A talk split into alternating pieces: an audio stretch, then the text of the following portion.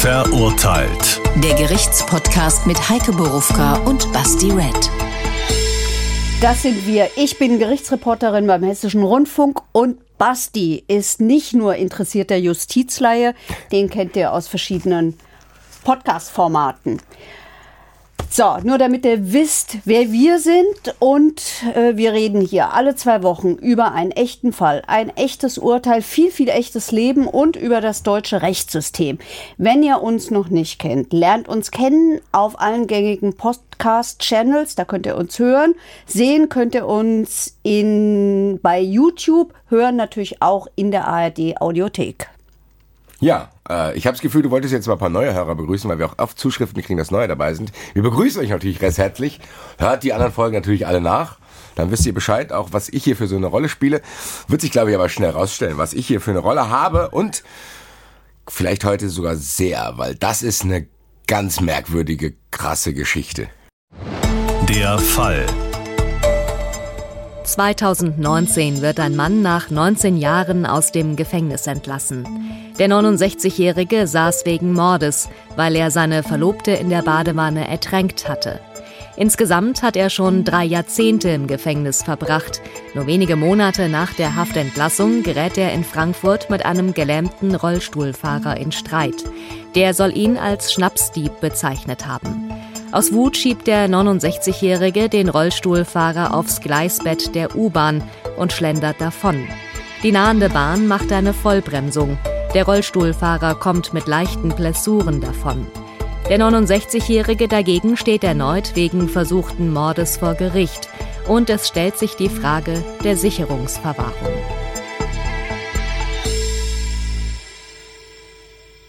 Ja, normalerweise habe ich immer direkt eine allererste Frage, hier habe ich 50.000. Was ist das denn für eine Gemengelage dort? Ich versuche mal, erfahrene Hörer werden das kennen, wieder in die Chronologie einzusteigen. Ich hab's, wir haben, wir haben glaube ich, hier zwei Chronologien.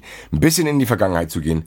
Was genau hat er bei der ersten Tat gemacht und anschließend noch, weil das scheint ja nicht alles gewesen zu sein, wenn der insgesamt, also 19 Jahre für diese äh, ertränkte Verlobte gesessen hat.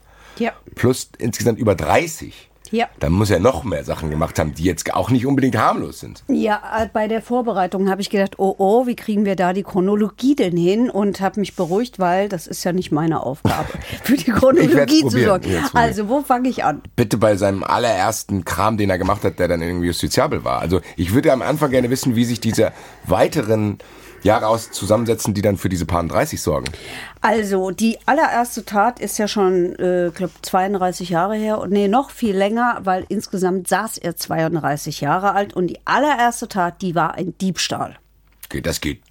Im Verhältnis muss ich sagen, ich will das nicht verharmlosen und keine Angst, äh, aber Verhältnis das zu geht. dem, was da wahrscheinlich jetzt noch kommt, geht das noch? Das geht. Im Jahre äh, ungefähr 2000 war das mit der Verlobten, das ist der krasse Fall. Ähm, mit der hatte er wohl Streit. Wohl sage ich, weil es drei mögliche Abläufe gibt, wie das Landgericht in Gießen festgestellt hat. Entweder ähm, wollte er Bier und die hat ihm nichts gegeben. Oder aber sie hat ihn als Fremdficker bezeichnet. Oder aber er hatte Angst, die macht ihm Vorhalte, weil er wieder angefangen hat zu trinken.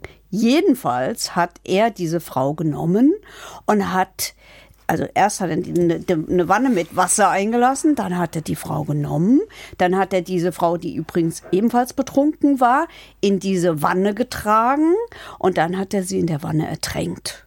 Und das Landgericht in Gießen hat gesagt, das war ein heimtückischer Mord. Damit muss niemand rechnen, dass er in die Wanne gelegt wird von seinem Freund und ertränkt wird. Ja, ist auch gut so, glaube ich, dass man mhm. damit nicht rechnen sollte. Ja. Ähm, ehrlich gesagt, diese drei Begründungen sind mir eigentlich völlig egal, weil die sind ja alle, was soll naja, das heißen? Ja, kommt ja immer die Frage, warum macht einer sowas? Ja, aber spielt das da wirklich eine Rolle, ob die sagt, jeder hat mir kein Bier gebracht, da, da kriegen sie 20 Jahre, ah, die äh, hat gesagt, ich bin Fremdficker, dann kriegen sie 19. Also ist, spielt das also wirklich eine Rolle, weil das ist ja alles drei harmlos. So eigentlich. ist es. So ist es. Also deswegen äh, hätte es ihm vielleicht noch ein weiteres Mordmerkmal eingebracht, nämlich das der niedrigen Beweggründe. Oh, Weiß ich nicht. Trotzdem, ich, wie, lass uns gleich dazu kommen. Ich will trotzdem wissen, warum der, der hat ja nicht nur 19 Jahre bekommen, sondern insgesamt, der muss ja noch irgendwie elf, mindestens elf Jahre vorher irgendwas gemacht haben. Ja, alles Mögliche. Okay, das sind nur Kleinigkeiten, da ist jetzt nichts Krasses. Ja, was ist Kleinigkeit? Wo ist Kleinigkeit? Also und wo fängt, also er hat nicht noch jemanden ermordet, nein. Okay, das waren alles so Diebstähle und so ein Kram. Da Ja, das waren schon auch Körperverletzungssachen. Es waren alles Sachen, die mit Alkohol wohl zu tun hatten. Sprich, wenn er gesoffen hat, hat er auch Straftaten begangen. Okay, gut. Dann hat er da zehn Jahre, elf, zwölf gesammelt. Dann hat er irgendwie einen richtigen Stress mit seiner Verlobten. Mhm. Wir haben es eben gehört, aus irgendwelchen Gründen legt er in die Badewanne und ertränkt die. Ja, Auch unter Alkoholeinfluss. ja. Gut. Ja, ich, ich komme da Dann nicht bekommt er lebenslang. Wegen Mordes. So, das wird, der wird ja dann erwischt, genau. Dann kriegt er lebenslang wegen Mordes.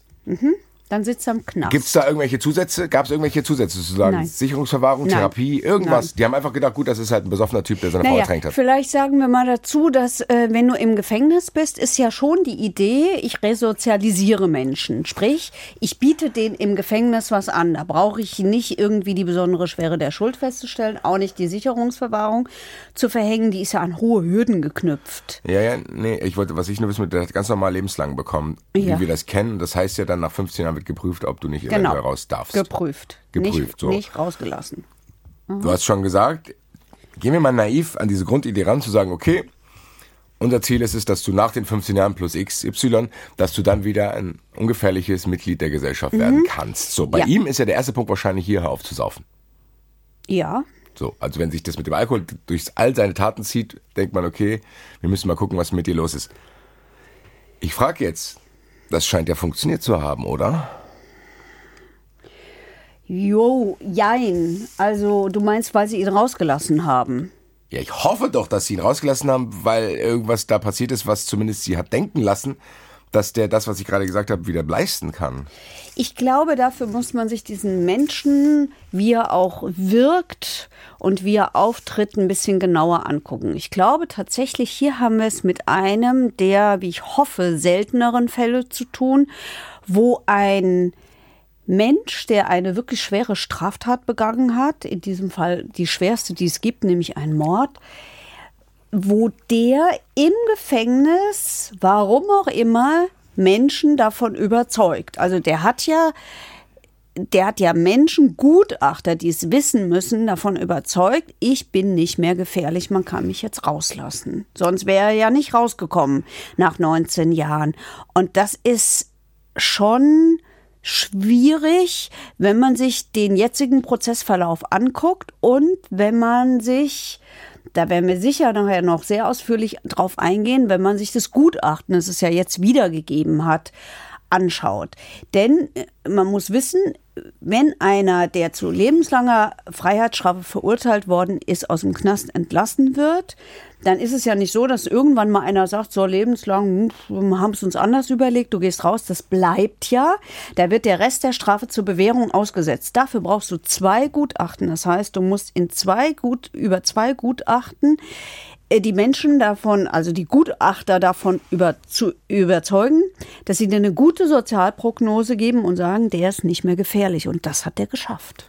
Du hast es eben äh, gesagt, ähm, der Rest ist dann zur Bewährung. Aber wie viel ist denn dann der Rest eigentlich? Weil eigentlich habe ich doch diese 15 Jahre und dann Mhm. In dem Fall waren es fünf Jahre. das legen die dann auch nochmal fest Ja. Mhm. innerhalb von diesem Ding zu sagen, hier, du bist äh, fünf Jahre auf Bewährung. Und wie lange dauert die, ich habe ja gelernt, das ist nicht das Gleiche, wie lange dauert dann diese Bewährungszeit Das war die und Bewährungszeit. das andere? Und wie ist dann die, also welche, wenn ich innerhalb von den fünf Jahren, was tritt dann in Kraft? Ne, dann wird er lebenslang widerrufen. Klammer auf, ist jetzt geschehen, Klammer zu. Gut, da kommen wir dann später dazu. Ja. Wir haben ergänzend noch vom Staatsanwalt mal kurz eine Erklärung, warum die Leute vielleicht dachten, dass der nicht mehr so gefährlich ist. Die Freiheitsstrafe des Angeklagten, die lebenslange Freiheitsstrafe, wurde zur Bewährung ausgesetzt, nachdem er ungefähr 19 Jahre in Haft gesessen hat. Zur Vorbereitung dieser Aussetzung zur Bewährung wurden ihm Freigänge gewährt und die hat er alle beanstandungslos hinter sich gebracht. Es wurden Gutachten eingeholt und insoweit haben die Gutachter ihm bestätigt, dass er keine Gefahr mehr darstellt für die Allgemeinheit. Ja, wir haben es gehört, auch von staatlicher Stelle jetzt nochmal, dass man sagt, okay, der hat halt innerhalb dieses Systems, was es gibt, das gemacht, was man machen muss, um rauszukommen. Ja, also wir haben die, in diesem Prozess ja dieses System ein bisschen genauer kennenlernen können, nämlich über diesen Fall. Und äh, das lässt mich schon ein bisschen erschrecken, jedenfalls was diesen Fall anbetrifft. lass uns dann genau das machen, was ich machen wollte. Wir kommen jetzt in die zweite Chronologie. Das heißt, er hat das jetzt gemacht. Der kommt ja jetzt dann raus. Also wir, wir, wir haben jetzt diesen Mord in der Badewanne so. Dann ist Ja. er da scheinbar 19 Jahre, scheint das hinzukriegen, dass die Leute denken, hier, alles klar, du bist jetzt nicht mehr gefährlich. Und das, obwohl, obwohl dieser Mensch, das ist zum Teil verlesen worden in diesem Prozess, zum Teil hat er es auch selber erzählt, er hat sehr, sehr viel geredet, dieser Mann. Ähm, obwohl er eigentlich kaum etwas erfüllt hat. Also der ist wegen seiner Sauferei immer wieder in den sogenannten Maßregelvollzug gekommen. Das ist sozusagen, das, das ist entweder die, die Sozialtherapie oder er kommt in das, äh, was wir gemeinhin immer forensische Psychiatrie nennen. Ja, da w- wird jemand be behandelt, das nennt sich Maßregelvollzug. Also das ist anders als der normale Strafvollzug. Da will man eben mit, mit, mit bestimmten Maßnahmen will man eben auf Menschen einwirken, ne, die entweder krank sind, ja, oder also die, die krank sind.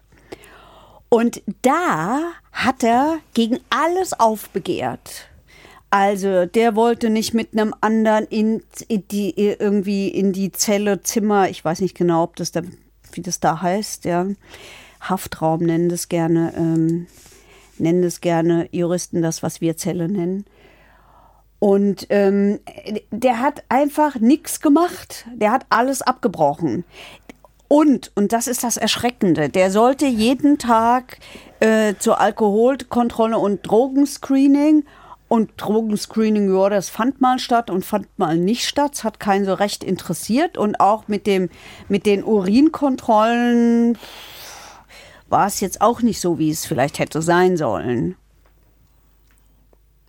Guck mal, ich habe wirklich probiert, jetzt naiv an die Sache ranzugehen, zu sagen, wir haben dieses System, wir wollen, dass die wieder Teil der Gesellschaft werden, aber das scheint ja in dem Fall gar nicht erfüllt gewesen zu sein. Also, Also ich, ich- hätte ihm jetzt gedacht, wenn, ich, wenn der das schafft, er bringt seine Freundin um.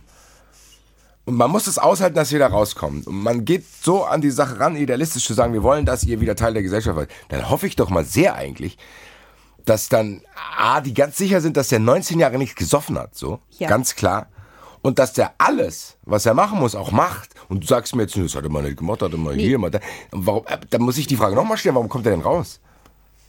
Wie kann das denn sein? Also ich würde mal ganz naiv sagen, weil der die Fähigkeit hat, Menschen zu überzeugen. Also der hat zum Beispiel im Knast so ein Kommunikationstraining und Kommunikationstechniken gelernt. Könnte man auf die Idee kommen zu sagen, okay, einer, der immer so ein bisschen aggressiv ist und so, ist vielleicht ganz gut, wenn er das lernt. Ich habe in dem Gutachten ähm, das jetzt über ihn erstattet worden ist, gelernt, dass das ungefähr das Dümmste war, was man mit ihm hat machen können. Man hat ihn nämlich darin geschult. Er Du hat hast, ihm eh so du hast ihm indirekt Waffen gegeben. so ist es. Der hat nämlich dieses manipulative Wesen. Und das, das habe ich auch noch ein bisschen verfeinert mit sowas. Das ist natürlich katastrophal. Das heißt, ich kann es mir so vorstellen, dass dadurch, dass er jetzt eventuell, wie du es gesagt hast, sowieso schon diese manipulative Art hatte, hat er jetzt noch ein Instrumentarium an die Hand bekommen, das mit Kommunikation, ich meine, da gibt es 50.000 unseriöse Bücher mit Verhandeln Sie mit X, Y. Das hat er jetzt quasi erlernt und dann dadurch hat er die Leute, mit denen er dann spricht, die für solche Gutachten zuständig sind, einfach es geschafft, sie zu überzeugen. ja, ja. Ich kann mir sogar. Aber jetzt nochmal, es tut mir leid. Aber die anderen Sachen, die du mir gerade gesagt hast, dass er das und das und das nicht gemacht hat, ist das kein Notfallrettungsding zu sagen, ha, stopp, hier ist eine Reißleine, das Doch. geht dann doch nicht. Doch, eigentlich schon. Eigentlich. Aber- Ja, ich ich weiß es. Ich Okay. war ja nicht mit dabei. Ich kann es auch nicht erklären. Aber das wurde auch nicht irgendwie innerhalb von diesem Prozess Naja, mal doch, es zumindest in Frage gestellt. Hier, wie kann das sein? Doch, klar. Okay. Aber das kannst du ja rückwirkend nicht mehr ändern. Gut, dann mache ich die Frage, die hätte ich erst passiert. ganz am Anfang gemacht. Haftet irgendein Gutachter, wenn der dann sagt, hier, der darf wieder raus und das ist doch falsch? Ist das theoretisch möglich? Das ist die Frage. Glaub schon. Das heißt, wenn ich jetzt einfach sage, ja, ja, das, der macht schon nichts und dann, äh, weil, Ich glaube schon, ja. Nochmal, weil offensichtlich hat hier ja jemand gepennt. Zwei. Mindestens zwei. Ja, ich, ich weiß gar nicht, ob die Gutachter, nein, ich meine ganz ehrlich, wenn ich jetzt der Gutachter bin, der sagen muss, ob der okay wieder in der Birne ist und der überzeugt mich so, alles gut. Der weiß ja vielleicht nicht, dass er diese ganzen Alkoholtests nicht gemacht hat. Aber irgendeiner muss ja dann irgendwann abschließend sagen, okay, das und das sind dann alle Informationen, die ich habe, du darfst wieder raus. Ich kann das nicht verstehen und ich kann es deswegen auch nicht erklären, weil in diesem Prozess sind all diese Sachen verlesen worden. Der hat ja gegen alles, was es irgendwie gab, versucht, sich zu wehren. Deswegen gibt es, und er schreibt gerne und er redet gerne. Und es gibt ohne Ende Schriftsätze von ihm, die da zum Teil auch verlesen worden sind, wo er sich gegen alles Mögliche wehrt. Aber nie, einfach nie in diesen Schriftsätzen steht mal, ja, ich habe die umgebracht, ja, ich habe ein Alkoholproblem und ja, ich brauche eine Form von Behandlung, sondern er findet für alles irgendwelche Gründe, es nicht zu machen.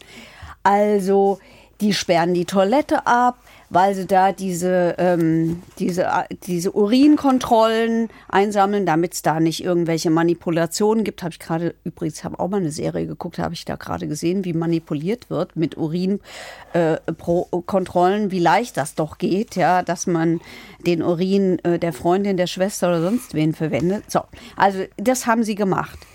Dann gibt es einen Riesenaufstand, weil der hat gerade irgendwelche Magen-Darm-Probleme. Und er kommt ja letztlich scheint er mit allem irgendwie durchgekommen zu sein. Ich hätte, ganz ehrlich, am Anfang habe ich gedacht, auf meinem Zettel ist das hier vielleicht 20 Prozent, dieser erste Fall. Aber ich finde, das ist schon skandalös. Das ist ja fast ein eigener Fall für eine eigene Sendung. Ja. Wir müssen aber irgendwie jetzt in die zweite Chronologie kommen, was wir am Anfang ja. gehört haben. Ja. Der ist jetzt raus auf Bewährung. Wir haben schon gehört, fünf Jahre mhm. ist die Zeit, wo mhm. er nichts machen darf. Mhm. So. Jetzt geht er raus. So, jetzt geht er raus. Erste Frage, die hat vielleicht jetzt gar nicht äh, direkt was mit dem Fall zu tun, aber wie ist es denn, wenn ich jetzt, ich komme dann raus, hilft mir da irgendjemand eine Wohnung zu finden und so ein Kram? Guck, also, das äh, ist mir gerade eingefallen. ist mir gerade eingefallen, dass ich die in meiner Vorbereitung nicht auf meine vielen Zettel geschrieben habe. Und da fragst du danach. Ja, er hat eine Bewährungshelferin gehabt. Okay, das heißt, ich, weil ich meine, theoretisch gesehen, viel kann ich ja von da noch nicht machen. Ich weiß ja gar nicht, ich kann ja nicht plötzlich auf der Straße sagen, gut, so, jetzt bin ich hier draußen, jetzt fahre ich mal mit der U-Bahn in die Stadt und dann so, Diese, also, ja. Wir müssen ja irgendwie. Mhm. Ja. Das ist auch ein großes Problem. Die Bewährungshelferin hat das auch sehr ausführlich geschildert, wie schwierig das eigentlich ist. Die kommen ja erstmal nirgends unter. Wo sollen die hin? Nach 19 Jahren Knast hast du in der Regel keine Freunde mehr da draußen. Und, äh, oder in dem Fall ja nach fast 30 Jahren. Okay, da hat es immer Unterbrechungen gegeben, die er ja genutzt hat, unter anderem, um die eine arme Frau da umzubringen. Ähm, das heißt, diese Bewährungshelferin hat ihm schon geholfen und sie schien auch einen engen Kontakt zu ihm gehabt zu haben. Und es wirkte beinahe so, als hätte sie erst in diesem Prozess eigentlich verstanden, was da passiert ist, weil die hat eigentlich die auch, hat auch, sehr gedacht, freundlich, die hat auch sehr, sehr freundlich von ihm geredet. Und erst auf die Nachfragen des Staatsanwaltes schien es ihr klar zu werden, wovon wir hier eigentlich reden. Also, das ist doch krass. Fünf Monate nachdem der rauskommt, passiert das. So, also die hat ihm aber geholfen und mir ein Bild vermittelt, wie schwierig das ist, weil du eigentlich nichts findest, wo die Leute unterkommen. Und am Ende bleibt dann nicht mehr viel. Am Ende bleiben dann Obdachlosenunterkünfte. Und die, das weiß ich aus diversen Prozessen, die müssen wirklich unterste Stufe und ganz schwierig sein. Ja, weil das wäre nämlich, weil das ist jetzt schwierig, weil eigentlich hatte ich volles naive Rangehen, zu denken, okay, wir wollen, dass die resozialisiert werden, wir wollen denen dann helfen, deswegen wollte ich auch wissen, was, wie hilft man denen überhaupt, aber so krass wird ihnen ja scheinbar nicht geholfen. Naja, also wo sollen sie unterkommen? Ja gut, ich, sie haben im Endeffekt Geld, kann die nicht direkt keine Hartz IV beantragen und dann eine Wohnung dazu kriegen oder weiß ich nicht, was man, irgendwas wird ja wohl drin sein. Ja, war ja auch. Er hat in so einem ähm, betreuten Wohnen gewohnt. Das Problem an betreutem Wohnen ist, da triffst du eben auch nur auf Menschen, die große persönliche Schwierigkeiten haben. So war es auch. Ist nicht ideal, aber ich finde es auch, find's, find's wahrscheinlich auch schwierig. Das ist wahrscheinlich auch ein Thema für sich. Kommen wir irgendwie trotzdem voran? Ich muss wissen, du hast gesagt, fünf Monate ist er draußen, arbeitet mit dieser Frau zusammen, die sagt auch hier, der macht den ganzen Zeit einen Eindruck. Ja. Was hat er denn in diesen fünf Monaten gemacht? In diesen fünf Monaten ist er viel Fahrrad gefahren. In diesen fünf Monaten hat er in, der Unter, in, der, da in seiner Unterkunft, in seiner neuen, im betreuten Wohnen, hat er die nächste Frau kennengelernt. Der Typ hat einen Schlag bei Frauen, der hat ständig Frauen. Die war auch im Prozess, die hat gesagt, der wäre so furchtbar nett. Und als sie diese Vorwürfe gehört hat und als das dann in der Zeitung stand, da hat die gesagt, das kann doch gar nicht sein, das macht mein Jürgen nicht. Das ist die blöde Lügenpresse, die sowas schreibt. Ja, und äh, der, der Jürgen findet auch, ja, ein bisschen ist es schon auch die Lügenpresse, weil die bauscht halt alles auf. Ja, lass mich in Ruhe damit. Ja, äh, aber da haben wir es. Deswegen. Also, Ich weiß, wahrscheinlich war es jetzt ein bisschen chaotisch, aber ich finde, wir haben jetzt diesen ersten Teil von seiner Mordsstrafe haben wir jetzt zusammengefasst. Jetzt ist er raus, wir haben gehört, er kriegt ein bisschen Hilfe, der wohnt da. Fünf Monate fährt er viel Fahrrad, so. Ich, für mich immer noch alles unvorstellbar, aber jetzt kommen wir eigentlich, so meine lieben Freunde, jetzt kommen wir zum eigentlichen Fall, um den es heute geht. Wie ist denn dieser Tatablauf gewesen? Der ist jetzt fünf Monate draußen. Irgendwas scheint ihn ja, weiß ich nicht, irgendwie, irgendwas muss ja in ihm jetzt wieder gewesen sein. Hat er wieder angefangen zu saufen? Ja. Oder wie ist, wie ist es denn zu dieser Tat gekommen? Ja, also er hat, er hat jedenfalls zu, zur Tatzeit getrunken. Das war der 5. Januar 2020. Und in diesem Heim oder in dieser Unterkunft, wie immer man das nennen mag, sind zwei Leute, das spätere Opfer ein wirklich schwerkranker Mensch, wirklich schwerkranker Okay, das heißt, ich, ganz Mensch. kurz, weil die, ich ja. wollte, die nächste Frage wäre gewesen, kannte der den? Das heißt, die ja. kann ich mit Ja beantworten. Die kann Der ich mit Ja beantworten. Die kannten sich aus dieser Wohneinrichtung. Die kennen sich aus dieser Wohneinrichtung. So. Also dieses Opfer, auf den müssen wir nachher auch noch mal ein bisschen ein, eingehen. Ja, komm dann. Ja. Ähm, und ein Mensch, der mittlerweile tot ist, deswegen kann ich über den nichts sagen, 29 Jahre alt, offensichtlich angeblich der Drogenhändler dieser Einrichtung, der zum Zeitpunkt kurz danach eben, mitten in der Nacht, 3,9 Promille hat. Wer? Der Drogenhändler. Okay, gut, ja. ja. Ich weiß ehrlich gesagt nicht, wie viel hier unser Angeklagter hatte. Ich weiß es nicht. Du weißt schon, was ich immer frage. Ja, ich ähm, merke es gerade, dass ich es vergessen habe.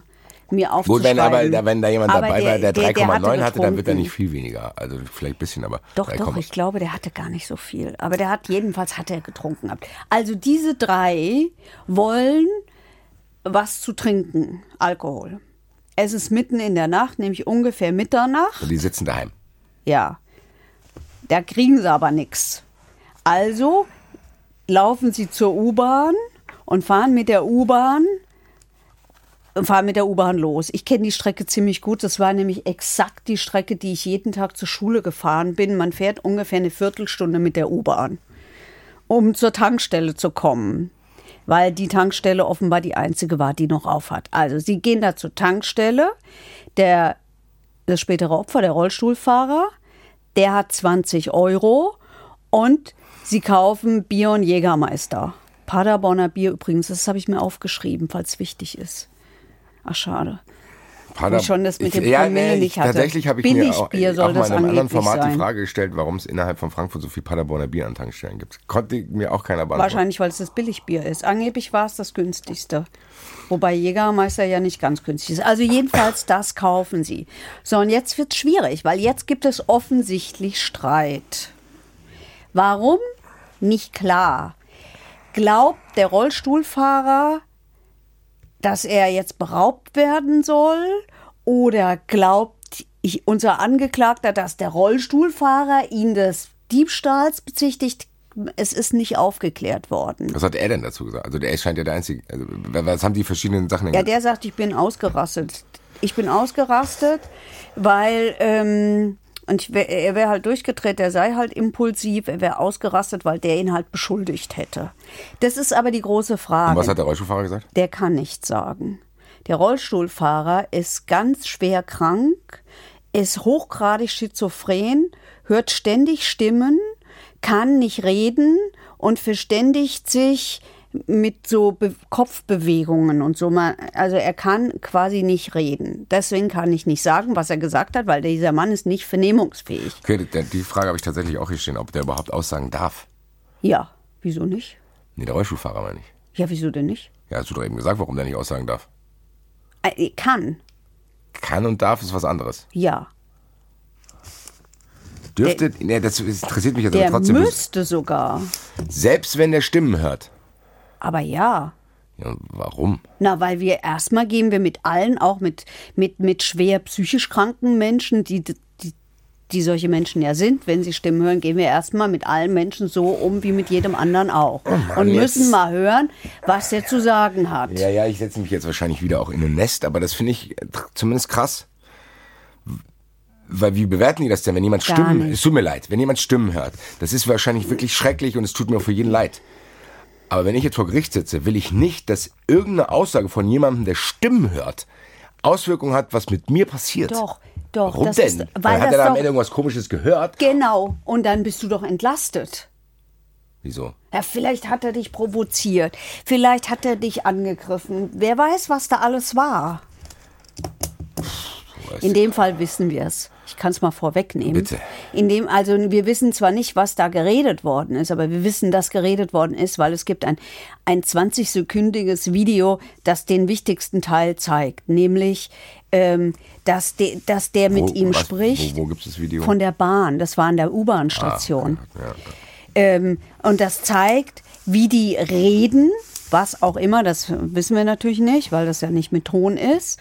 Und dann sieht man, wie der Rollstuhlfahrer, ähm, wie der Rollstuhlfahrer auf die, auf die Gleise geschoben wird und wie der Angeklagte, deswegen steht das auch so in der Anklageschrift, gemütlich wegschlendert, sich an die U-Bahn-Station setzt. Der Rollstuhlfahrer ist irgendwie halt, hat Angst zappelt und kippt vorne aus dem Rollstuhl raus. Das ist richtig krass, ja. Äh, äh, ähm, aus dem Rollstuhl raus und winkt auch noch so. Also winkt um Hilfe, aber der Angeklagte steigt in die nächste Bahn. Und das große Glück des Rollstuhlfahrers ist, dass der U-Bahn-Fahrer ihn sieht und, glaube ein, zwei Meter vor ihm zum Stehen kommt.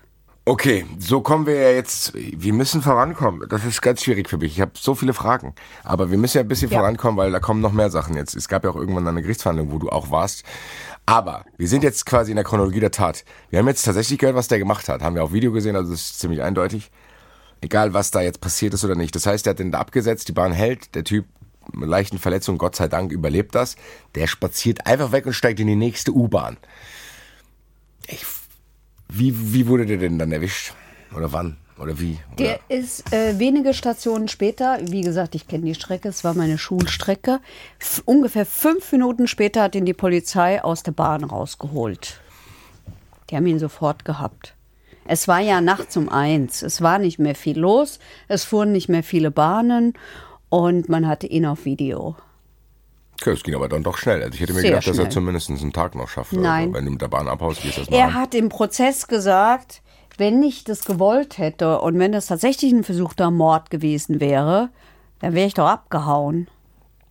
Da hätte ich mich doch nicht in die Bahn gesetzt. Also war Was es nicht was so. ist denn das für eine Erklärung? Ich glaube, du magst ihn nicht. Nee, mag ich auch nicht. Weil. Weißt du, auf was ja, aber was ist das für eine Frage? Natürlich mag ich jemanden nicht, der einen Rollstuhlfahrer auf Nee, Gleise setzt. Ich glaube mal wirklich, wir sind ja auch schon zu abgestumpft, weil wir immer über solche merkwürdigen Sachen reden. Ganz kurz.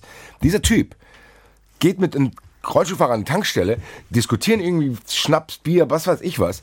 Dann setzt er den da ab, chillt und läuft weg. Der muss ja davon ausgehen, dass der jetzt wirklich gleich von der Bahn weggeflatscht wird. Ich möchte mal einen Vergleich wagen. Wenn wir an den Fall denken mit dem Hauptbahnhof und dem, und das war ein kranker Mensch, ein schwer kranker Mensch, der das Kind vor den einfahrenden Zug gestoßen hat. Auch da gab es keinen Grund, keinen Anlass, nichts. Hier haben wir es mit einem vollschuldfähigen, geistig gesunden Mann zu tun, doch schon. Der Mann ist voll schuldfähig. Der hat zwar massive Störungen, aber der ist trotzdem, der, der ist ja voll schuldfähig. Und der macht auch nichts anderes, als ohne Grund einen wehrlosen Menschen einfach da auf so Gleise zu setzen, wissend, dass da eine Bahn jetzt kommen kann. Du hast jetzt den Vergleich aufgemacht und ich wahrscheinlich bereue ich es auch in zehn Sekunden wieder, dass ich das jetzt gesagt habe, aber ehrlich gesagt ist das ja fast noch schlimmer. Ja, weil der weiß, was er tut. So. Das ist ja, da ist jetzt vielleicht nichts passiert, aber dafür kann er ja nichts. Im Endeffekt Ja. verdanken wir das ja alle dem U-Bahn-Fahrer So ist es. und nicht ihm. Das heißt, So ist es. was da hätte passieren können, ist schon eine massive Sache. Gerade wenn ich vorhin schon wirklich dann irgendwann nicht mehr verstanden habe, dass er überhaupt draußen ist, dann macht er jetzt sowas. Das ist schon schwer zu verarbeiten und mir reicht da auch Sauferei ehrlich gesagt nicht als Grund, weil es gibt ja viele Leute, die viel saufen und auch krankhaft, aber die sind ja nicht alle dann so aggressiv, dass die solche Dinge tun. Also finde ich schon fast, dass man das hier vergessen sollte, dass der ein Säufer ist.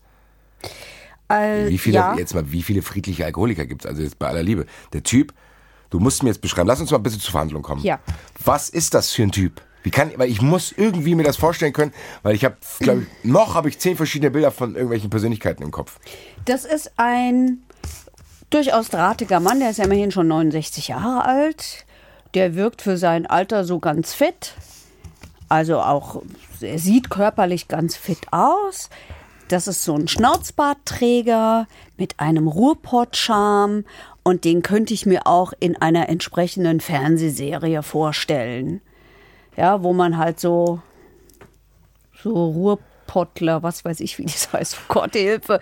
Wenn ihr das hört und ihr wohnt im Ruhrpott, dann seid, seid, seid zahm und seid freundlich zu mir. Also so einer ist das. Man kann auf die Idee kommen, wenn man diesen Mann hört, der, dass der sehr authentisch ist, der plappert dauernd rein. Der sagt zum Beispiel in diesem Prozess, no, ich will gar nichts aussagen, sieht dieses Video und dann fängt er trotzdem an zu reden. Das mögen wir ja eigentlich bei Hast du gerade gesehen, dass er dich auch ein bisschen erwischt hat, als du gesagt hast, der ist sehr authentisch? Ja, Dann hat ja. er dasselbe bei dir auch geschafft. Ja, ja. Man kann auf die Idee kommen zu sagen, ey, das ist ein ehrlicher Kerl, okay, er trinkt manchmal ein bisschen Okay. zu viel, da macht er bringt halt, er halt mal mal seine. Freundin um und macht so einen ist es. Rollstuhlfahrer auf die So Klasse. ist es. Meine Güte, haben wir nicht alle mal ein bisschen Blödsinn gemacht hier. Ja, aber so ein Schwätzer ist das. Ja, der, der, der ist Da bin ich nicht sicher, ob du sagst, dass er nicht kommt, dass er nicht trotzdem irgendwie. Der hat was renitent Trotziges. Ja, und das ist einer, der kommt in diesen Gerichtssaal rein und das Erste, was er macht, das machen Angeklagte ganz selten. Normalerweise, die meisten Angeklagten sitzen da und schauen so nach unten und sind peinlich berührt und wollen auch nicht gesehen werden und finden es unangenehm. Der nicht. Der kommt rein, fixiert das Publikum, guckt sich jeden genau an, der da ist. Ich weiß nicht, ob das frech ist, ich weiß nicht, ob das renitent ist, keine Ahnung. Vielleicht genießt er auch die Aufmerksamkeit. Vielleicht auch das. Der hat die klassischen Knast-Tattoos, eins im Gesicht, nämlich eine Spinne und dann irgendwas auf den Händen, was ich nicht habe erkennen können, was das war. Ja, Knast, da muss ich kurz nachfragen, äh, aus persönlichem Interesse. Knast-Tattoos im Sinne von krass Knast-Tattoos oder so Wasserhäuschen-Tattoos? Wo einer sagt, hier, ich habe mal eine Maschine daheim und dann habe ich mir so einen hässlichen ja Anker. also wenn das Wasserhäuschen-Tattoos sind, dann das, ja. Okay, gut. Äh, ich, na, also nee, das nee, ist ich will nicht mal ein Bild von ihm haben. Aber es gibt ja Knast-Tattoos an, da denke ich mir, okay, alles klar. Nein, so, so, das sieht aus, als hätte da jemand geübt. Tetrapack-Wein-Tattoos. So, alles klar. So, ähm, Ja, also gut, der kommt da rein. Du hast schon gesagt, ich meine, im Endeffekt hat der auf dich scheinbar auch eine ähnliche Wirkung gehabt, die zumindest einen nachvollziehen lassen könnte, warum der irgendwelche Leute manipulieren konnte. Ja, das hat er. Und ich sitze ja immer da, ich schreibe mir ja immer auf meinen Blog, ich schreibe ja unheimlich viel mit. Das, stimmt, das kann ich beobachten. meine ich da Art bin, ich bewundere das sehr. Weil mir würde die Hand abfallen, wenn ich so schreiben würde wie du. Das ist schon sehr Ja, ich beeindruckend. schreibe schnell, viel und leserlich. Und mit Füller. Wegen Freunde der da draußen. Handschrift. Ja. Und weil es schneller geht. Ähm, und ich habe, ich mache immer einen Strich hin und dann schreibe ich da unten meine Eindrücke hin. Und zwar genauso, wie sie mir in den Kopf kommen. Und das ist mir schwer gefallen bei diesem Mann. Also es ist mir schwer gefallen, weil ich ja auch dachte, mein Gott, wie beschreibt man denn den nur? Der, ja, der, ich kann ich kann mir erklären, nicht verstehen, aber ich kann mir erklären, dass der Menschen manipulieren kann.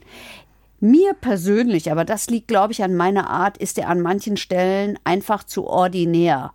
Das, das mag ich nicht. Also ich mag ja eine deftige Sprache, aber dessen war mir dann doch zu eklig. Ich kann das immer noch nicht greifen, muss ich sagen. Ich habe jetzt ein bisschen bessere, also meine Mosaik haben sich ein bisschen zusammengesetzt, dass ich mir den ungefähr vorstellen kann. Aber Der inszeniert sich halt gut, auch. wer, wer ne? ist denn dann noch so aufgetreten in dieser Verhandlung? Wer war da noch so da? Na, da war die Freundin halt da. Die gesagt hat, hier, der Jürgen ist ein spannender Typ. So. ja, der ist, der ist total nett. Wenn er Okay. mal trinkt, da ist Glauben er. wir ihr, muss ich sagen, wer noch? Dann kann es Probleme geben. Dann, auch Leute, die ihn vielleicht aus dieser ersten Haftzeit kannten, so? Zu sagen, Nein. Nee, gar keine. Also nein, Okay. nein. Okay. Nee, das ist ja nicht nötig, weil dafür hast du ja, dafür hast du ja die ganzen Gutachten und diese Tausenden von das wird Schriftsätzen, dann die da verlesen wurden. Ja, ja, ja, da sind viele verlesen worden. Gut, ähm, bevor ich dich zum Urteil frage, hören wir uns mal überhaupt an, was der Staatsanwalt gefordert hat. Ich habe plädiert, den Angeklagten wegen heimtückischen Mordes und Tateinheit mit gefährlicher Körperverletzung zu einer Freiheitsstrafe von acht Jahren zu verurteilen. Grund dafür war, dass er den Geschädigten in seinem Rollstuhl auf die Bahnschienen geschubst hat. und das von hinten und damit hat er dann die Arg- und Wehrlosigkeit seines Opfers ausgenutzt. Da habe ich ein bisschen gestutzt, Warum? weil er sagt, heimtückischer Mord, acht Jahre. Ja. Versuchter Mord. Hat der nicht gesagt. Ja, er aber es vielleicht ist vergessen. versuchter Ja, Mord. okay, Hat er vielleicht vergessen? Dann habe ich nur aber deswegen es ist versuchter ver- Mord. gut. Und beim versuchten Mord kann ich, kann ich mindern. Da nee, kann dann, ich dann habe ich verstanden. Ich habe gedacht, er wollte den. Ja, ja, dann ist gut. Nee, ich möchte es jetzt sagen, weil ich habe das doch extra nachgeschaut. Dann wird nämlich das Strafmaß niedriger und das Strafmaß beträgt dann nämlich nur noch drei bis ähm, 15 Jahre. Was? Wenn es nicht funktioniert. Ja, wenn, es, wenn krass, es beim Versuch bleibt, weil wir sagen doch immer, dass äh, Mord ist immer lebenslang, aber hier haben wir den Versuch und dann wird gemildert. Im Endeffekt ist es dann so für die Leute, die es machen. Der hat einfach nur Glück gehabt, Mhm. Natürlich. dass die Bahn gebremst hat. Eigentlich hat das ja, also recht philosophisch gesehen, hat er ja nichts dazu beigetragen, was rechtfertigen würde, dass er eine niedrigere Strafe kriegt. Weil die Ja. Sache, die er macht, ist eigentlich die gleiche. Und die, die die Strafe verringert, wird einfach durch Verhalten von jemand anders. Theoretisch gesehen könnte man das ja genauso verurteilen, aber du hast es halt gemacht. Du hast jetzt einfach, weil er hat ja keinen Einfluss darauf genommen, dass er nicht stirbt. Das ist ja dann einfach nur Suff, dass der, der bremst. Ja. Ja, ich bin jetzt, ich, ich, ich zögere jetzt, weil ich, vielleicht ist das eine Frage, die wir vielleicht unserem Joker nochmal stellen könnten, der sich ja mit genau sowas immer beschäftigt hat. Ja, sehr gerne. Ich bin der Letzte, der nicht gerne sagt, who you gonna call? Klaus, Treasure. Da, da, da, da. Pleasure. Gute, Heike Berufka Hi, gute. Basti Red hier. Wir erwischen Sie unterwegs, aber wir haben eine ganz dringende Frage gerade, Na, prima doch. die ein bisschen ins Philosophische reingegeht. Ich habe Heike vorhin gefragt, wie ist, warum ist es eigentlich so? Wenn ich jetzt probiere, jemanden umzubringen, wir haben jetzt hier quasi einen Fall, da hat jemand einen Rollstuhlfahrer auf ein Gleis gestellt und ist dann einfach weggelaufen. Ja, Und der ist ja nur nicht gestorben, weil der U-Bahn-Fahrer echt gut reagiert hat. Ja. Warum kriegt der eigentlich nicht dieselbe Strafe wie jemand, falls der U-Bahn-Fahrer nicht gebremst hätte? Weil eigentlich habe ich als Person, die das macht, ja gar keinen Einfluss oder irgendwas darauf, dass der nicht stirbt. Das ist ja eigentlich, die Grausamkeit ist ja eigentlich die gleiche. Ich habe halt am einen Fall Suff. Na ja, gut, aber ich meine, das ist ja dasselbe, wie wenn man sich mit einem schlägt, ja, und der eine stirbt und der andere nicht, äh, weil er vielleicht ein bisschen widerstandsfähiger ist, äh, hat man halt Glück gehabt, schlicht und ergreifend, ja. Auch die Folgen einer Tat sind Strafzumessungsgrund und ein nicht unwesentlicher. Ja, im Endeffekt ist es das, wie ich vermutet habe. Das ist halt einfach Glück dann. Das ist dann Glückssache, ja, natürlich. Ja. Äh, das war jetzt so eine ganz kurze Seitenfrage. Wir werden uns gleich aber nochmal melden. Okay, alles klar. Bis gleich. Bis gleich, ja, tschüss. Ciao. Ja, ach, es macht auch Sinn. Ja, ich wollte es nur mal trotzdem noch mal ganz kurz äh, geklärt haben. So, wir haben den Staatsanwalt gehört, was er gefordert hat. Sorry. Versuchter Mord, bla bla. Was ist denn noch in dem. Wer ist denn noch in diesem Prozess? Gibt es da nicht jetzt mal irgendeiner, der sagt, hier, wir begutachten diesen Typen mal, Ja, der, der, das Gericht hat sofort gesagt, der muss begutachtet werden. um der muss, rauszufinden, ob der vielleicht nicht auch. ja, naja, weil von Anfang an die Frage der Sicherungsverwahrung im Raum stand. Also muss die Gesellschaft vor diesem Mann geschützt werden. Nachdem er nochmal was sowas gemacht hat. Ja. Also einer, der wegen Mordes verurteilt wird und fünf Monate später rauskommt und den nächsten Mordversuch, Da sollte man jetzt zumindest mal genauer hinschauen. Bitte. dann wird es schwierig nach 32 Jahren Knast mit der guten Prognose. Also dann hilft, glaube ich, auch das manipulative Wesen nicht. Deswegen saß in diesem Prozess ein Gutachter mit drin. Dieser Gutachter hat, das machen Gutachter gar nicht so häufig, der hat schon äh, während des Prozesses immer immer mal so den Kopf geschüttelt und so. Und der ähm, Angeklagte hat ihm auch gleich vorgeworfen, er hätte sich ja überhaupt nie richtig mit ihm unterhalten und so. Also auch den hat er versucht sofort zu diskreditieren. Ähm, und ähm, oder verantwortlich äh, dafür zu machen, was er da getan hat oder nicht getan hat, nämlich in diesem Fall nicht mit ihm zu sprechen. Also dieser Gutachter hat ein ganz verheerendes Zeugnis diesem Mann ausgestellt. Also er hat gesagt, der ist hochgradig empathielos. Das ist ein Psychopath, würde ich sagen. Es war immer die Rede von Psychopathie, nämlich aus dem Augenblick heraus und ohne Blick für Konsequenzen handelt der. Affektiv interpersonell habe ich gelernt. Das sei Teil der, Psycho der Psychopathie, nämlich ähm, das klingt so rational, ne? Der geht hart mit sich ins Gericht. Das hat er auch immer gemacht. Er hat gesagt, ja, ja, ich bin schon dafür verantwortlich, was ich da gemacht habe. Das war natürlich nicht richtig, was ich gemacht habe, aber das ist passiert, weil. Und äh, das wäre das, das, das wäre relativ klassisch dafür. Ähm, das habe aber, das wirke so rational, führe aber bei diesen Menschen überhaupt nicht zu einer Verhaltensänderung. Also wenn der hergeht und sagt, ah, da habe ich Scheiß gebaut, ja, weiß oh ich. Mist, der ah, Scheiß Alkohol, schon ja. bei der Bundeswehr habe ich deswegen nur Ärger gehabt, ja, und so ja, ähm, dann, dann muss eigentlich der logische Schritt sein, zumal nach 32 Jahren Knast, zu sagen, so, ich, das kann, ich darf nichts mehr trinken. Ich muss alles tun, damit ich nichts mehr trinke. Und das wäre eben bei diesen Menschen nicht der Fall. Also, das will ich auch noch mal ganz kurz klarstellen, weil vorhin kam das vielleicht ein bisschen falsch rüber. Ich will nicht sagen, dass Alkohol nicht gefährlich sein kann oder Leute verändern kann oder dass es nicht eine echt heftige Krankheit ist, wenn man darunter leidet. Die Sache ist ja die, was du gerade gesagt hast. Mit der Dauer und wenn ich dann in klaren Zuständen bin und weiß, was ich alles gemacht habe unter Alkoholeinfluss, da muss man doch dann irgendwann sagen, okay, ich soll es lassen. Das wollte ich nur davon. Das wollte ich jetzt nur mal klarstellen, bevor jetzt wieder und sollte mir jede mögliche Hilfe dafür holen. So, die er mit Sicherheit bekommen hätte. Die hat er ja im Knast zuhauf so, angeboten ja. bekommen. Gut, nein, das wollte ich jetzt und, nur mal ganz nicht kurz. Gewollt. Ja. Also, der hat ganz klar gesagt, dissoziale Persönlichkeitsstruktur und dass eine Therapie vermutlich bei diesem Menschen erfolglos bleiben wird. Äh, wegen dieser heftigen und starken Ausprägung dieser Persönlichkeitsstörung. Und dass, wenn überhaupt eine Therapie helfe, die Jahre dauern würde. Also da ist, ist nicht mit zwei, drei, vier, fünf Jahren getan.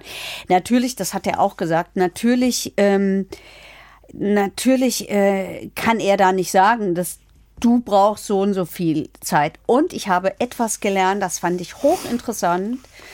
Reue, weil es rufen doch immer alle nach Reue. Alle sagen doch immer, ja, wo ist die Reue? Und der sagt, Reue ist kein prognostischer Faktor. Also Reue reicht nicht. Weil er diese eine Störung hat, die wir vorhin beschrieben haben. Ja, aber Reue reicht generell nicht. Was du brauchst, ist ein Schuldbewusstsein. Also ich muss sagen, ich trinke kein Alkohol mehr, weil ich weiß, der führt immer dazu, dass ich das und das mache. Und eben nicht, dass es nicht und ausreicht nicht, zu wissen, ah, ich habe gesagt, oh, das sorry. tut mir total leid. Oh genau. Gott, das war, weil ich getrunken habe genau. und so, ja. Ja, okay. das hat er gesagt. Also das war total interessant. Natürlich hat er gesagt, er ist ganz schnell genervt, er ist super impulsiv und er hat in beiden Fällen, du hast es vorhin auch schon gesagt, nahezu widerstandslose Opfer, an denen er sich da vergeht. Einmal der Rollstuhlfahrer, der hat keine Chance, was will der machen? Und die, und die betrunkene Verlobte im Bett, die ich in die Badewanne äh, schleppt, ja, die konnte sich offenbar auch nicht wehren. Ich traue mich fast gar nicht zu fragen, weil das wird jetzt eine komplizierte Geschichte. Aber es muss ja dann nach all diesen Dingen, die da in dieser Verhandlung passiert sind, mit diesem sehr merkwürdigen Typen, irgendwann ein Urteil gegeben ja. haben. Ich fange jetzt mal kurz an. Also es mal aufzudröseln. Der hat ja noch die, das ist ja innerhalb dieser Bewährungszeit passiert. Mhm. So.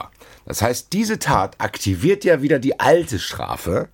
Plus da muss ja noch was Neues dazukommen. Ja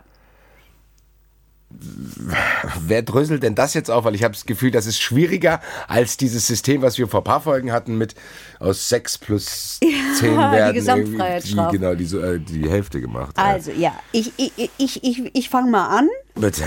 Urteil. Acht Jahre wegen versuchten Totschlags. Ich schreibe mir das jetzt mal auf. Also der kriegt acht Jahre versuchter Totschlag. Für diese Sache mit dem Rollstuhlfahrer. Mhm. Lebenslang wird widerrufen, also die Bewährung, die er dafür gekriegt hat, so. wird widerrufen. Das heißt aber, was bleibt denn davon dann übrig? Stopp. Und so. es kommt noch die Sicherungsverwahrung, die anschließende dazu. Also er hat drei Sachen. Acht Jahre lebenslang plus die anschließende Sicherungsverwahrung. Die kommt jetzt on top dazu. Jupp. Aber wie kann ich mir, ich muss jetzt nochmal fragen, wie kann, wie, wie kann ich mir vorstellen, dass dieses lebenslang wieder aktiviert wird? Weil theoretisch gesehen hat er das jetzt schon abgesessen. Ja, das fragen wir jetzt den Herrn Drescher, weil der verhängt lebenslang und so. Also verhing, verhing, verhing, jetzt verhing. Jetzt ja nicht mehr. Jetzt, Alles klar, jetzt dann macht er äh, uns nichts mehr. Drescher Part 2 heute. Ja. Drescher. Heike Borufka und Basti Red, wie angedroht. Ja, wunderbar. Doch. So, wir haben den armen Rollstuhlfahrer, der von unserem Angeklagten auf die Gleise geschoben wird und Gott Ja. sei Dank gerettet wird, weil der U-Bahn-Fahrer gut reagiert hat und Mhm. es gemerkt hat. Dieser Mann war schon einmal verurteilt wegen Mordes. Aha. Konnte zwei Gutachter davon überzeugen, dass er trotz dissozialer Persönlichkeitsstörung nicht mehr gefährlich ist. Und begeht diese Tat fünf Monate später, in der die Staatsanwaltschaft einen versuchten Mord und das äh, Gericht am Ende einen versuchten Totschlag gesehen hat. So, dafür kriegt er acht Jahre wegen versuchten Totschlags. Die Bewährung lebenslang wird widerrufen. Ja, Und es gibt die anschließende Sicherungsverwahrung. ja. Und wir kommen mit unserer gewöhnlichen Gesamtstrafenrechnung hier nicht weiter. Wir brauchen sie. Also, die Frage, die ich habe, die acht Jahre für die aktuelle Tat verstehe ich. Ja, Wenn ich jetzt aber quasi eine lebenslängliche Freiheitsstrafe, die ich bekommen habe, die dann zur Bewährung ausgesetzt wird. Ich habe die Ja. aber eigentlich in diese 15 Jahre zumindest schon abgesessen. Ja. Wie sieht denn diese Aktivierung dann aus? Also, weil eigentlich ist ja dann dieses X, was nur noch aktiviert werden kann, weil diese lebenslängliche Strafe an sich habe ich eigentlich trotzdem schon abgesessen. ja, ja, natürlich. Aber äh, das ist ja kein, äh, also wenn eine lebenslängliche Freiheitsstrafe zur Bewährung ausgesetzt wird, dann gilt genau dasselbe, was bei anderen Strafen auch gilt. Äh, In dem Moment, wo man was Neues macht, kann das widerrufen werden. Und dann tritt diese lebenslange Freiheitsstrafe wieder in Kraft. Ähm, Und das heißt, äh, grundsätzlich äh, rumt er dann eben bis an Lebensende. Es sei denn, sie wird erneut ausgesetzt. Das geht. Ja, aber So. Und das wird dann, in, in dem Fall wird es dann so sein, dass der zunächst einmal seine acht Jahre abbrummt ja. und dann geguckt wird, weil sowieso auch geguckt wird ähm, bei der ähm, Sicherungsverwahrung, ob die vollzogen wird, äh, wird dann geschaut, äh, ist er noch gefährlich oder nicht. Und wenn er noch gefährlich ist, dann bleibt er zum einen wegen der lebenslangen Freiheitsstrafe und zum anderen wegen der Sicherungsverwahrung so lange im Knast, äh, bis dann irgendein Arzt wieder sagt, äh, jetzt ist es genug, jetzt, jetzt können wir den riskieren, den wieder laufen zu lassen. Also zusammenfassend für diesen Fall kann man sagen, in acht Jahren ist der quasi wieder in demselben Zustand wie bevor er das gemacht hat, Genau im genommen, ja. Gefängnis, plus dass er sich durch diese Tat noch eine Sicherungsverwahrung draufgeballert hat. Ja, ja, Okay. ja. Also kurz vor lang, da der Typ 69 Jahre alt ist, Wird er es nicht mehr das, viel oder? Tage draußen verbringen. Ja. Nee. ist auch gut so, glaube ich. Hört sich tatsächlich so an. Äh, ja gut, also ich hab's verstanden. Hätte ich nicht Ich gedacht, auch. dass das so. Vielen, vielen Dank. Aber bitteschön. Schönen Tag noch. Was ist? Oder habt ihr noch was? Es kann passieren, dass wir nachher noch mal kommen, aber vielleicht Okay, schaffe ich es auch allein. Schauen wir mal. Okay. Danke. Bitte, tschüss. Tschüss. So. Ich probiere es mal zu sortieren. Weil wir haben jetzt noch einen interessanten O-Ton von dem Staatsanwalt, der beschreibt, dass der Richter bei dem Urteil tatsächlich nicht von Arglosigkeit bzw. von Heimtücke gesprochen hat. Und das hat mich ein bisschen irritiert, muss ich sagen. Der Vorsitzende Richter hatte mehrere rechtliche Schwierigkeiten mit einem versuchten Heimtückemord.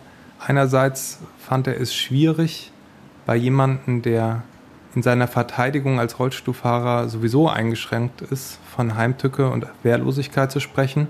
Und andererseits hat er in dubio pro reo angenommen, dass der Angeklagte diese Arg- und Wehrlosigkeit seines Opfers nicht ausgenutzt hat, dass er das entweder nicht erkannt hat oder ihm in dem Moment der Erregung das nicht richtig bewusst war. Nein, ich kann es nicht erklären, wenn das jetzt die Frage ist. Ich verstehe das nicht und ich halte es ehrlich gesagt auch für falsch. Ich, ich folge dem Staatsanwalt, der sagt, natürlich ist es ein versuchter Mord, natürlich ist es heimtückisch. Wer, wenn nicht ein Rollstuhlfahrer, ist bitte arg und wehrlos? Und jetzt könnte man auf die Idee kommen zu sagen, dass der so schwer psychisch eingeschränkt ist und krank ist, dass er sich seiner, seiner Wehr, Arg- und Wehrlosigkeit nicht bewusst ist. Bei Kindern sagt man das. Das heißt, ja? er ist quasi in einem lebenslangen arglosen Zustand. ja, aber du, der muss sich dessen ja bewusst sein. Meine ich ja, aber das weiß er ja gar nicht. Genau. Also das ist das Einzige, was ich mir vorstellen könnte, was die Erklärung dafür sein kann. Ja, aber er liefert ja noch eine, die theoretisch sein könnte, weil äh, vorweg, ich verstehe es auch überhaupt nicht, deswegen habe ich auch gesagt, ich bin sehr irritiert, äh, weil eigentlich das für mich die Definition von Arglosigkeit, Ja. da ist jemand, Ja. der sich nicht verständigen kann, der ist im Rollstuhl, scheinbar jetzt einen Jägermeister trinken will, völlig durch ist.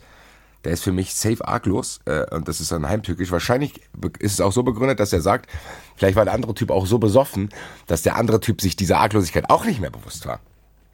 Nö. Welcher andere Typ? Ja, der, der das gemacht hat. Nein. Vielleicht hat er so viel getrunken, dass er einfach diese Wehrlosigkeit, dass er das, dadurch, dass er so besoffen war, Ja, gar nicht als sein. Wehrlosigkeit Das hat er ja gesagt, in dubio pro reo. dass er es gar nicht so empfunden hat, als, also dass er, weil wenn ich jetzt eine arglose Situation Ja. ausnutze, dann muss ich ja wissen, ah, guck mal, da ist ja einer mit dem Rücken, den kann ich jetzt irgendwie, keine Ahnung, Ja. angreifen. Vielleicht hat er das, weil er auch besoffen und nicht ganz sauber ist, Ja. auch nicht ausge, also dem kann ich zumindest theoretisch folgen, Es ist, aber es ist sehr theoretisch. es ist super theoretisch. Ähm, da auch die Staatsanwaltschaft acht Jahre gefordert hat und am Ende ja auch acht Jahre rausgekommen sind, ist es, Es ja ist relativ unerheblich, ob es wegen versuchten Totschlag ist oder versuchten Mordes. Ein Tötungsdelikt bleibt es allemal. Und wir haben ja gehört, bei ihm ist es jetzt so, äh, die Nummer sollte die safe sein, dass der nicht mehr irgendwelche merkwürdigen Dinge draußen macht, sondern jetzt im Gefängnis die Leute vorlabern kann, wie ungerecht er doch behandelt wird und so weiter und so weiter. Ja. Ich muss ganz kurz durchatmen, meinen merkwürdigen Zettel hier durchlesen und merken, dass ich tatsächlich außer der Frage, warum der nicht in der Psychiatrie gelandet ist, keine Fragen mehr. Weil der nicht so schwer psychisch krank ist. Der hat eine Störung. Okay. Die haben viele Menschen. Oh, guckst du mich so beißen dabei. Ja. Nein. Gott aber sei Dank hat sie nicht so schreckliche Auswirkungen bei anderen. Ja, es ist doch krass, oder? Es ist der Wahnsinn. Ich bin auch fix und alle von diesem Fall. Das hat sich ein bisschen für mich angefühlt wie das Europa League Qualifikationsspiel gegen Straßburg, als die Eintracht 2-0 gewonnen hat und ich fix und fertig war. Das waren positive Emotionen, das hier waren negative. Ich würde sagen, mein Zettel ist hier zusammengelegt. Du kannst jetzt alles sagen, was durch meine Frage rein nicht rausgekommen Vielleicht ist. möchte ich noch loswerden, dass er gesagt hat, weil du mich ja so gefragt hast, wie war der, wie ist der und so. Und ich mich ja auch gefragt habe, wie beschreibt man denn den nur? Also der hat halt so Sachen gesagt wie, also er kennt den irgend so Bandido-Chef da aus dem Ruhrgebiet, das kann ja nicht bei uns sein, weil wir haben ja hier keine Bandidos. Ähm, und mit dem hätte er auch immer gefeiert und dem hätte er auch gleich gesagt, also Prospect macht er nicht. Thekenputzen ist nicht. Wenn er da einsteigt, dann ist er gleich Full Member. Ja, vielleicht beschreibt das ihn ein bisschen. Ja, ich weiß, und, wie ihr das hier bei euren Rockern immer macht, aber wenn ich komme, ich mach solche Sachen nicht, gell? Und die Frage mit der Reue und der Schuld, die beschäftigt mich ja immer sehr. Er meint, die Schuld habe ihn richtig eingeholt, als er wieder rauskam. Und das sehe man doch daran, dass er regelmäßig am Grab seiner erstochenen, äh, ertränkten, ähm, äh, was ist es, Verlobten steht, den Stein putzt, weint und Blumen hinlegt. Vielleicht beschreibt es diesen Mann ein klein bisschen mehr. Ja, ich habe jetzt auch eine Vorstellung davon. Ja, wie gesagt, bin ein bisschen mitgenommen, weil es sehr, sehr viele, auch in mir rechtsphilosophische Fragen auslöst. Ich hätte gerne lange, lange noch mit dir diskutiert darüber, wie die theoretischen Möglichkeiten sind, dass der tatsächlich noch mal rauskommen könnte, was ja wirklich gesetzlich festgelegt ist. Aber gesetzlich festgelegt ist und was ja eigentlich auch, das müssen wir ja richtig finden. Auch wenn wir uns natürlich alle wünschen, dass dieser Mensch nicht mehr Ja, rauskommt. ja, ja, ja, das ich schweige. don't go there. Ich, Okay. Wie gesagt, lass uns äh, hoffentlich heute ein paar entspanntere Dinge im Zuschauerraum erleben. Zuschauerraum. zwar haben wir da heute drei Dinge bekommen. Ich sag vorweg, bei dem einen habe ich aus Versehen bei dem Screenshot von Twitter den Namen weggemacht, deswegen weiß ich nicht, wie er heißt, aber ich glaube, er wird seine Frage wiedererkennen. Und zwar ist bei Twitter die Frage reingekommen. Und zwar, wie kommt es eigentlich mal dazu, dass ein Richter eine Strafe verhängt, die höher ist als das, was die Staatsanwalt und natürlich die Verteidigung fordert?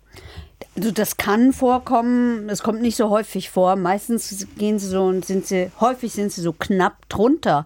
Aber das äh, ist, ich würde doch mal sagen, das ist doch Ausdruck von einem gut funktionierenden Rechtssystem. Das heißt, keiner ist hier weisungsgebunden, schon gar nicht ein Gericht. Die sind komplett Weil der unabhängig. Staatsanwalt ja auch Fehler machen könnte. Ja, der kann das ja auch mal falsch Anders- anders einschätzen. interpretieren, genau. Ja. Wir hatten es ja gerade hier mit Totschlag und Mord. Das hat jetzt im, ein, in der Strafe nichts geändert. Ja, Aber, aber das sind im, trotzdem andere Auslegungen. so ist es, ja. Gut, ich hoffe, das beantwortet deine Frage, äh, dass da einfach noch eine Kontrollinstanz drüber ist, Gott sei Dank. Sonst könnte ja immer, ja, der Staatsanwalt hat das gemacht, ich gehe mit. Nee, muss nicht sein. Den Vorwurf gibt es tatsächlich immer. Den Vorwurf gibt es tatsächlich immer. Die kommen von derselben Uni, die gehen in dieselben Kantinen und die sind doch alle eins, ne? Staatsanwaltschaft und Richter und so.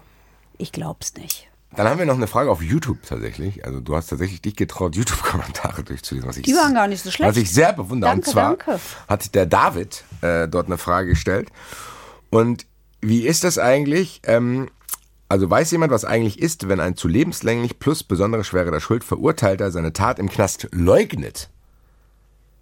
Theoretisch kann er dann nicht mehr rauskommen, oder? Ja. Weil er dann die Sachen nicht erfüllt. Ja, so ist es auch. Es gibt ja ganz schreckliche Beispiele davon. Vielleicht könnt ihr euch an den. Herrn Mundo erinnern.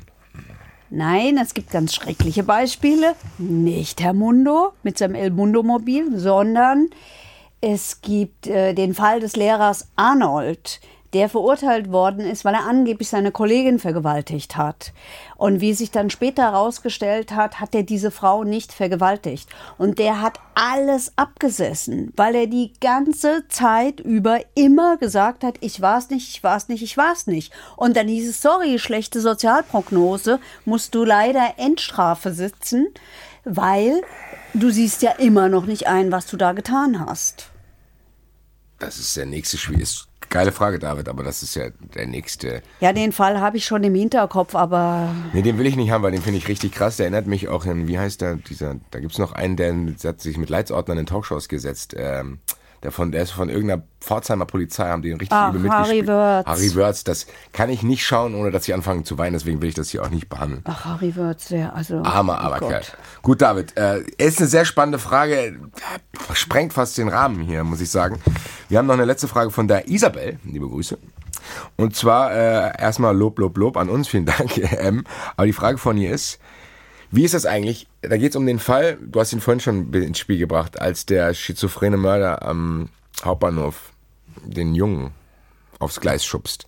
Gab es ja dann Überwachungskameras, die das eben aufgezeichnet haben. Ihre Frage ist, wie kann es denn sein, dass das vorher nicht aufgefallen ist, dass da ein sehr, sehr merkwürdiger Typ überhaupt an diesem Gleis die ganze Zeit rumlurt?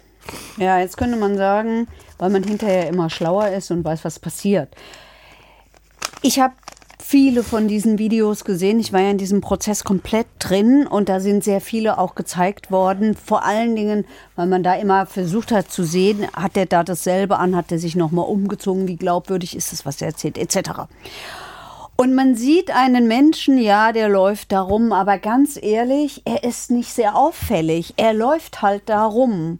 Und ja, hinterher, wenn man dann alle Kameras vergleicht, fällt einem auf, ah, der war aber schon ganz schön lange da. Aber eigentlich macht er nichts, außer da rumlaufen. Und es laufen so viele auf dem Hauptbahnhof rum. Ich glaube, es hätte es nicht, leider nicht verhindern können. Ja, ich habe kurze Gedanken dazu, dass äh, mich würde das auch eher beklemmen, wenn jemand komisch rumläuft und dann würde sofort die Polizei kommen. Weil wenn man das hochrechnet auf gewisse Dinge, dann weiß ich nicht, weiß ja, ich nicht, gerade am Hauptbahnhof. dann müssten die ja ständig eigentlich da. Und jetzt weiß ich nicht, ob man da. Ob Gut, das ist die nächste, liebe Isabel. Was ist denn mit euch da? Das ist die nächste philosophische Ja, Frage, über die man länger diskutieren kann. Wie weit will ich Freiheit zulassen, wie weit will ich Sicherheit? Also das ist ein Und- komplettes Ding. Und das ist aber die, das ist eine gute Frage dafür, dass man sich immer überlegen kann, das tue ich nämlich, also ich tue es immer, ähm, was würde das für mich selber heißen? Sag ich ja. Ey, ganz ehrlich, ich schleiche auch manchmal irgendwo rum. So, das meinte ich. Naja, wie Vielleicht gesagt, ein bisschen ich habe irgendwie das Gefühl, ich mache das jetzt mit denen nicht abgesprochen, aber ich würde gerne irgendwann, glaube ich, ein Verurteilt-Spezial machen, so Folge 11-mäßig, wo wir einfach so viel Zeit haben, wie wir wollen. Oh ja. Über rechtsphilosophische Fragen. Nicht mal, also, vielleicht können wir uns auch jemand dazu holen, machen eine kleine Talkrunde mit Herrn Drescher, mit Lossi, wie bei, wie man das halt kennt. Gucken wir mal, vielleicht lässt sich das realisieren. Schreibt ihr mal bei Twitter unter verurteilt, Hashtag verurteilt, ob ihr da Bock drauf habt.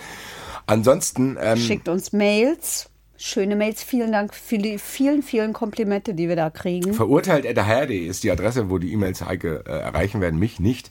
Ich kriege das nur gefiltert mit, wenn coole Sachen dabei sind. Ansonsten haben wir es jetzt ein bisschen holprig gemacht, aber das sollte jetzt quasi die Verabschiedung sein. Liebe Freunde, Live-Shows werden momentan nicht stattfinden. Das müsst ihr irgendwie auf den Social-Media-Kanälen im Auge behalten. Wir wissen es selber nicht, weil ich glaube auch die Leute, die es entscheiden, gerade selber noch nicht wissen.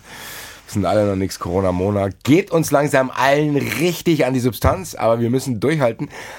Ihr macht es ein bisschen leichter, weil, wie du es schon gesagt hast, sehr, sehr viele positive Reaktionen. Hashtag verurteilt bei Twitter, verurteilt.aher.de, bei Instagram schreiben mir viele Leute. Es gibt auch viele Leute, die mich draußen ansprechen, trotz Maske, und mich erkennen und sagen, hier, grüß Heike, geile Sendung, bla bla. Bedeutet uns sehr, sehr viel. Mir macht es weiterhin sehr, sehr viel Spaß. Ich hoffe, dir auch noch und Mir euch auch, auch. ja. Dank euch, macht's gut. Bis in zwei Wochen. dabei, dabei. Verurteilt. Der Gerichtspodcast mit Heike Borufka und Basti Red. Eine Produktion des Hessischen Rundfunks.